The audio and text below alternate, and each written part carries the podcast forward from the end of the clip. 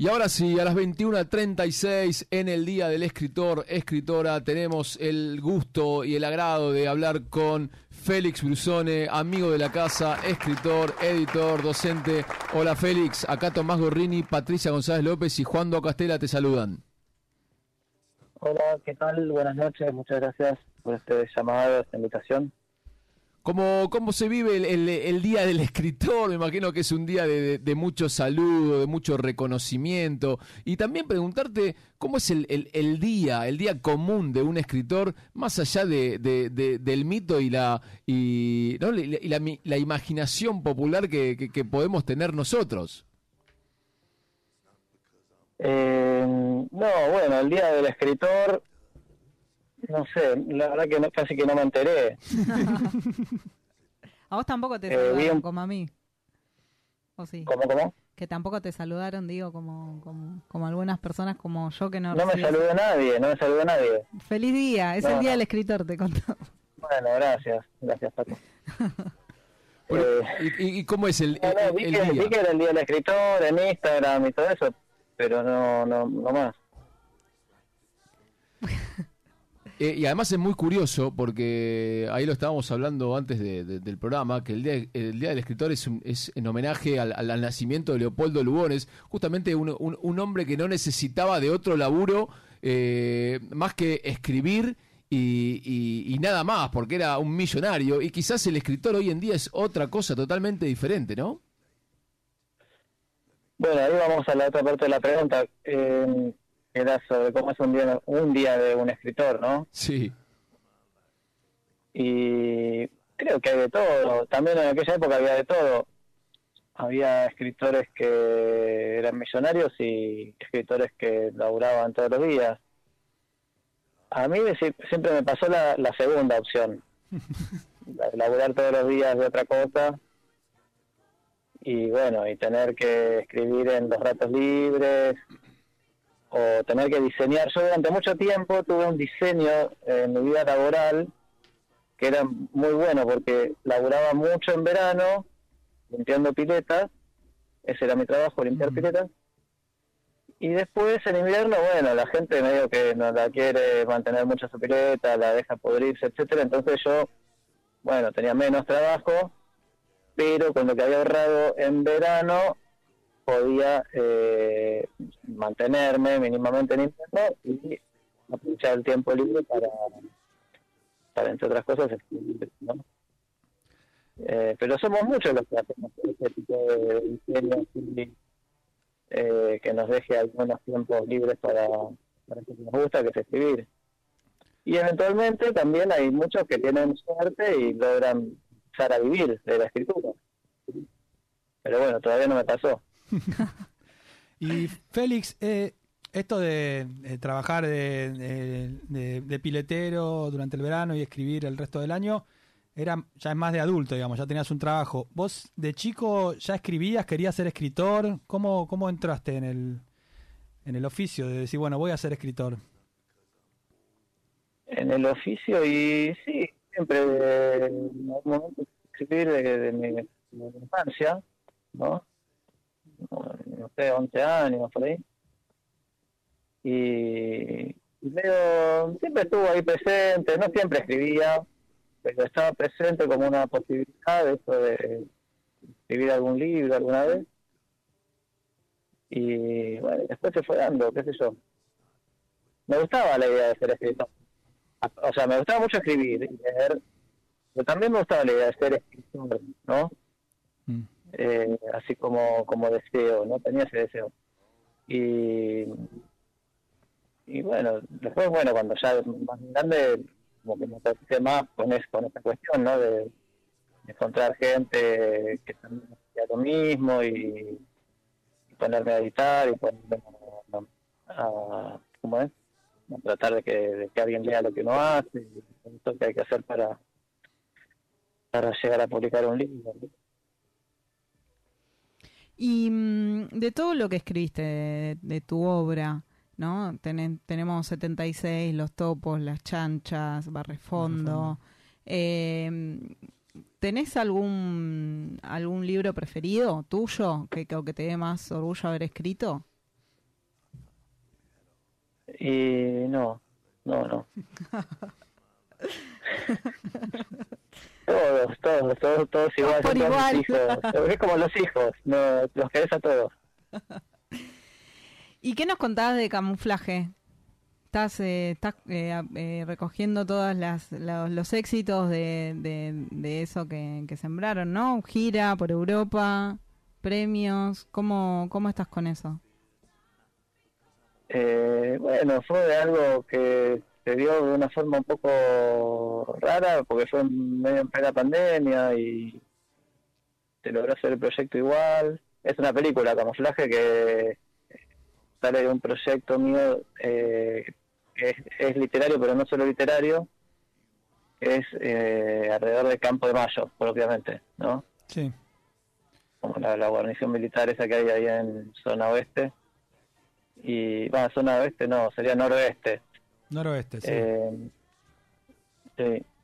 Y bueno, eh, yo hace mucho que vengo trabajando con esa zona eh, de distintas maneras. Eh, y bueno, la última es la, la- la película que se llama Camuflaje y es, eh, eh, un recorrido así por distintos que, que interaccionan ahí con Campo de Mayo sin ser militares. Eh, tienen historias así un poco extravagantes, por decirlo de alguna manera, con el lugar, igual que la mía, que también es un poco así. Eh, yo viví muchos años ahí, eh, no adentro, pero bueno, cerca. Eh, y bueno, eh, sí, sí, es una película que empezó muy bien, eh, muchos festivales, y ganó un premio, un premio en el Bafisi, y la pudimos hacer con, con, con alguien que yo quiero mucho, que es un genio para mí, que es Tony Pérez, eh, que es el director, y con Pablo Chernov, que también es un productor increíble. Eh, entre los tres medio que hicimos de alguna manera, propuse el concepto, la idea y ellos eh, los recursos y las magias. Eh, y bueno, y está buenísima. Se va a estrenar en Buenos Aires en octubre, creo. En octubre. Bueno, vamos a, vamos a ir. Justo ya llegó lo agendamos. Justo llega un mensaje que dice, necesito que le pregunten cuándo y dónde se puede ver Camuflaje, la película de Campo de Mayo. En octubre. A partir de en octubre es el plan estrenarla eh, en, en salas así del Inca, ¿no? Es un estreno de un documental, básicamente Mm. no, no tiene gran, este, no sé, movimiento, ¿no? Pero, pero bueno, va a tener eso, eso va a estar estrenada y vas a poder ir a verse al cine. Claro, pero si no me equivoco, esta historia eh, eh, vos la venís trabajando de- con distintos formatos, ¿no? Primero como una especie de puesta teatral o unipersonal, no, no, no sabría cómo, cómo decirlo. Después, Claro, por eso decía que sí, sí, que es un proyecto que, que no es solo literario, sino que de hecho tiene un momento más teatral, performático. Hice algunas crónicas también con distintos, distintas cosas que veía en Campo de Macho. En algún momento existió el, hacer un libro de crónicas así medio extrañas, pero bueno, no, hasta ahora no, no, me pareció demasiado eso. Después hay una novela, sí, eso sería lo más literario, que se llama Campo de Macho, Sí, y ahora está la película. ¿Y qué más? Eh, bueno, Bueno, y están los libros también, ¿no? De, de- de que de alguna manera eh, abordás el tema de la memoria y la identidad eh, de, de una manera no convencional, diría, ¿no? Desde la ficción y un poco llevándolo por- eh, de, manera muy sutil. Eh, yo te quería preguntar eso, ¿cómo, cómo lo veías? ¿Cuál era tu perspectiva? O, o cómo tomabas el tema de la identidad, ¿no? De la historia de nacional y que atraviesa también por momentos la biografía personal y cómo lo llevas a tus libros, a tu, a tu forma de producir. bueno, eh, en realidad yo creo que escribo un poco a pesar de todo eso. Eh, me gusta más eh, poder hacer experimentos así que, que pensar sobre estas cosas, ¿no? Como la identidad o la memoria. Eh, pero bueno, sí, eh, entiendo que son momentos que son mucho porque me interpelan bastante por mi historia personal.